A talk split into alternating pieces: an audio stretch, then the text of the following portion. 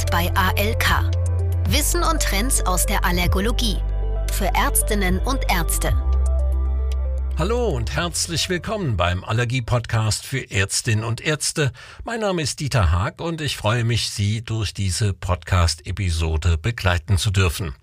Heute begrüße ich Sie wieder einmal zu einer Spezialfolge, denn ich nehme Sie mit zu unserer Webseminarreihe Faszination Allergologie. Dort war Dr. Sabine Dölle-Birke vor kurzem zu Besuch und hat über das Thema vegane Lebensweise und Allergien gesprochen. Frau Dölle-Birke geht dabei insbesondere auf das Thema nahrungsmittelinduzierte Anaphylaxie ein. Deren häufigste Auslöser, die stammen nämlich aus der veganen Produktpalette. Daher begleitet uns im Folgenden vor allem auch die Frage, ist Veganismus denn der Weg für alle Menschen mit Allergie oder eher ein neues Problem? Ja, ganz so eindeutig lässt sich das wie so oft natürlich nicht sagen, aber Frau Dölle-Birke wird uns in dieser Podcast-Episode auf Implikationen der veganen Lebensweise auf die allergologische Praxis hinweisen. Bevor wir aber in ihren Vortrag reinhören, möchte ich Ihnen noch die Referentin erst einmal natürlich kurz vorstellen. Dr. Sabine Dölle-Birke ist Ernährungswissenschaftlerin und sie arbeitet am Allergiezentrum der Berliner Charité. Unter anderem koordiniert sie in der Gruppe von Professor Worm auch das Projekt Erdhase, in dem Testsysteme entwickelt werden sollen, die zum einen individuelle Toleranzprofile von Menschen mit Allergie ermitteln sollen, zum anderen Allergene auch in geringsten Spuren in Lebensmitteln erfassen sollen. Zudem ist Frau Dellebirke Koordinatorin des Anaphylaxie-Registers. Und damit steigen wir nun direkt in den Vortrag von Frau Dölle-Birke ein und starten mit einer Definition der veganen Lebensweise, die nicht ausschließlich auf die Ernährung bezogen ist.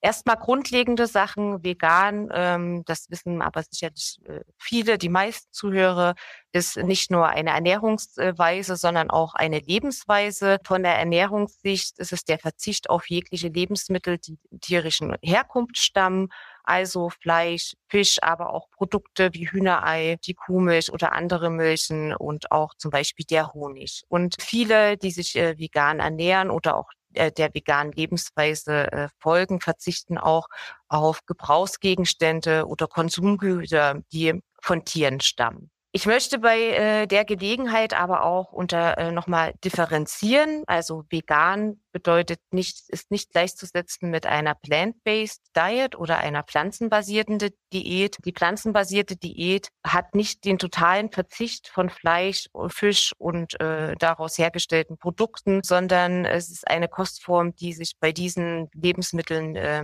limitiert, also einschränkt und doch den größten Teil ähm, auf der Basis von Gemüse, Hülsenfrüchten, Nüssen oder Ölsaaten ja in ihre Ernährung einbauen und vor allen Dingen auch verarbeitete Lebensmittel doch eher verzichtet. Gemüsebetonte Ernährungsweise ist super, ähm, auch auf jeden Fall aus ernährungsphysiologischer äh, Sicht. Aber was wir beobachten, ist auch ein ungünstiger Trend. Und auch ähm, die Organ oder die Kampagne January, die äh, spricht nicht nur Privatpersonen an und motiviert die, sich vegan zu ernähren, sondern sie spricht auch Unternehmen an. Und die Unternehmen, ähm, da ist Deutschland auch global der führende Markt für vegane Neueinführungen. Von Juli 2017 bis Juni 2018 waren 15 Prozent der Neueinführungen mit vegan gelabelt in Deutschland. Was sind die Produktinnovationen? Die Produktinnovationen liegen vor allen Dingen im äh, Fleischersatzprodukte. Also wir reden hier über Veggie-Burger, ähm, die Tofu-Wurst oder Seitanschnitzel. Damit verlassen wir aber wieder den ursprünglichen Gedanken der veganen Ernährung und landen wieder ähm, bei verarbeiteten und äh, durchaus hochverarbeiteten Fleischersatzprodukten. Die Nährstoffversorgung bei der veganen Ernährung, so Frau Dölle-Birke, solle idealerweise ernährungstherapeutisch begleitet werden und eine Bereitschaft zur Supplementierung einiger Nährstoffe sei ebenfalls notwendig, sagt sie. Wie sieht es aber mit der Proteinversorgung bei einer veganen Ernährung aus? Es ist wichtig, dass wir uns mit ausreichend äh, Eiweiß versorgen, aber nicht nur quantitativ ist es wichtig, sondern auch qualitativ.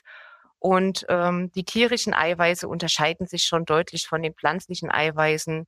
Und auch in ihrer Verfügbarkeit. Und die kann man nicht eins zu eins miteinander vergleichen. Und um hier eine ausreichende qualitative Eiweißzufuhr zu sichern, ist es wichtig, täglich auch Hülsenfrüchte und Schalenfrüchte mit einer gewissen größeren Menge auch ähm, zu sich zu nehmen. Und damit möchte ich auch gerne den Bogen schließen, was auch so ein bisschen mein äh, Steckenpferd ist, zu den ähm, anaphylaktischen Reaktionen oder Nahrungsmittelallergien.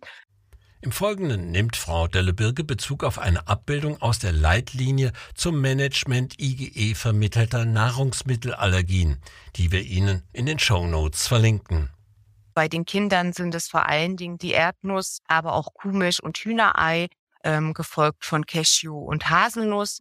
Im Erwachsenenalter ist es vor allen Dingen der Weizen, die Schalentiere, aber auch Haselnuss, Soja, Sellerie, Erdnuss, also pflanzenbasierte Nahrungsmittel. Im Gegensatz ähm, zur Prävalenz der Nahrungsmittelallergie, die ja scheinbar im Moment auch ein gewisses Plateau erreicht, zeigt sich in einigen Publikationen der letzten Jahre, dass die Inzidenz der nahrungsmittelinduzierten Anaphylaxie doch stetig steigt. Rund zwei Drittel aller Auslöser einer nahrungsmittelinduzierten Anaphylaxie sind pflanzlichen Ursprungs. Doch welche Lebensmittel sind das genau und welchen Einfluss hat das auf die allergologische Praxis?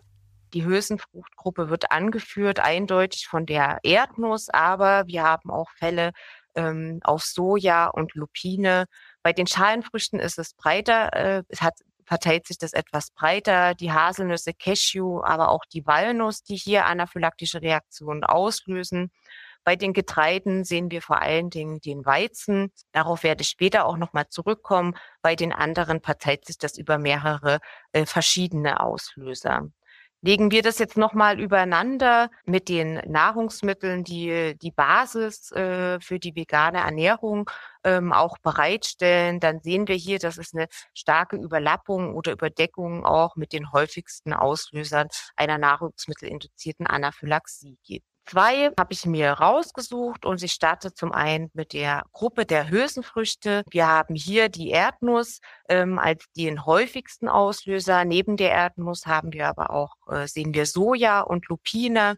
Und die Liste wird dann angeführt oder fortgeführt von Erbse, Linse, Bohnen und Kichererbsen.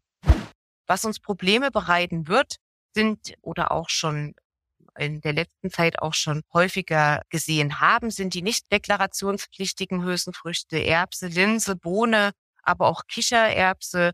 Ähm, wir sehen immer mehr Mehle, Isolate, Proteinisolate, Konzentrate äh, in den Produkten auch einzeln zu kaufen, aber auch versteckt in Produkten zu finden.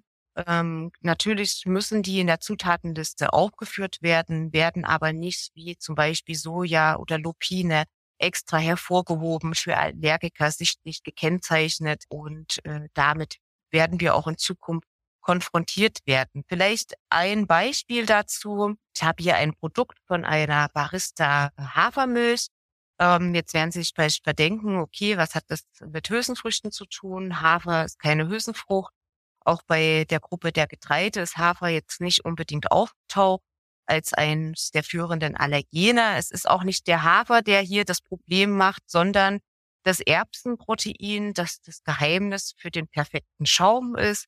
Also hier auch nochmal, ähm, die Hülsenfrüchte haben technologisch gute Eigenschaften, die auch von den Unternehmen, äh, von der Lebensmittelindustrie ähm, aufgegriffen wird, eingesetzt wird. Aber das kann ein Problem für unsere Allergiker werden, nicht nur für die, die eine bekannte Erbsenallergie haben, sondern auch für die Patienten zum Beispiel, die eine Hülsenfruchtallergie haben und pauschal auch weitere Hülsenfrüchte verzichten. Die Erbse nehme ich mir noch mal weiter raus. Wenn Sie jetzt die nächsten Tage mal in den Supermarkt gehen, können Sie finden, dass viele äh, Lebensmittelhersteller auch schon so eine Art grüne Linie haben, also dass Erbse tatsächlich auch in vielen Produkten ähm, als Ersatzprodukte, Fleischersatzprodukte ähm, drin sind und verarbeitet werden.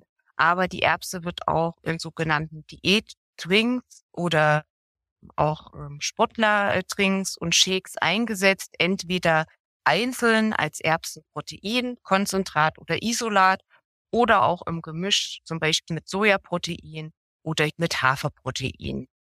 Auch das Thema Weizeninduzierte Anaphylaxie war Bestandteil des Vortrages von Frau Dölle-Birke. Wir wissen, dass Weizen auch eines der häufigsten Allergene im Kindesalter ist, aber bei äh, vermutlich da eventuell weniger Anaphylaxien auslöst. Im Erwachsenenalter ist es aber eins oder ist es das häufigste Nahrungsmittelallergen, ähm, was zu einer Anaphylaxie äh, führen kann. Wie sind die Patienten charakterisiert oder wie sind die Reaktionen charakterisiert?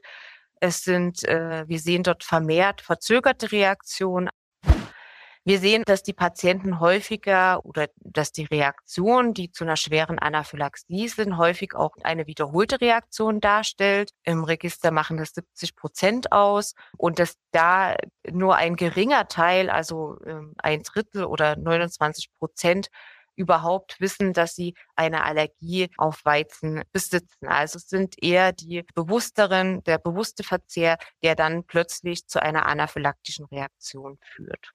Und wir wissen auch schon aus mehreren anderen Publikationen, dass die Mehrheit der Reaktionen auch kofaktorabhängig ist, beziehungsweise weizenabhängig, Kofaktor induziert. Also hier das Wort Vidaya, das ich einmal einwerfen würde. Das ist charakteristisch für die weizeninduzierte Anaphylaxie auch im Erwachsenenalter. Auch hier stelle ich eine Spekulation auf, die zur Diskussion gestellt werden kann, dass wir auch mit dem gesteigerten Angebot von veganen Lebensmitteln auch ein erhöhtes Angebot von äh, proteinreichen Produkten haben, äh, von glutenreichen Produkten haben und ähm, wir haben so schon eine erschwerte Diagnostik, ist also eine Herausforderung, diagnostische Herausforderung, Patienten schnell und eindeutig zu diagnostizieren aufgrund der individuellen Kofaktoren, die, äh, die vorherrschen. Es ist also nicht bei jedem äh, die Anstrengung oder der Schlafentzug ähm, oder ein Medikament. Es kann auch eine Kombination von individuellen Kofaktoren sein und äh, dann noch in Kombination mit neuartigen Produkten erschwert es auch weiterhin die Diagnose einer weizeninduzierten Anaphylaxie. Das war Dr. Sabine Dellebirg aus Berlin in der Webseminarreihe Faszination Allergologie.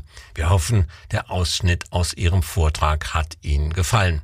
Ein Hinweis habe ich noch. Die Folge in vollständiger Länge können Sie in der Mediathek auf faszination-allergologie.de ansehen.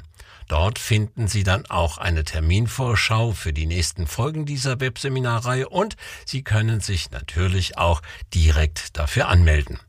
Weitere Informationen haben wir wie immer auch in den Show Notes für Sie verlinkt. Ich sage jetzt ganz einfach vielen Dank fürs Zuhören und ich freue mich, wenn Sie auch bei der nächsten Folge des Allergie Podcasts für Ärztinnen und Ärzte wieder dabei sind. Tschüss. Der Allergie Podcast. Powered by ALK. Wissen und Trends aus der Allergologie. Für Ärztinnen und Ärzte.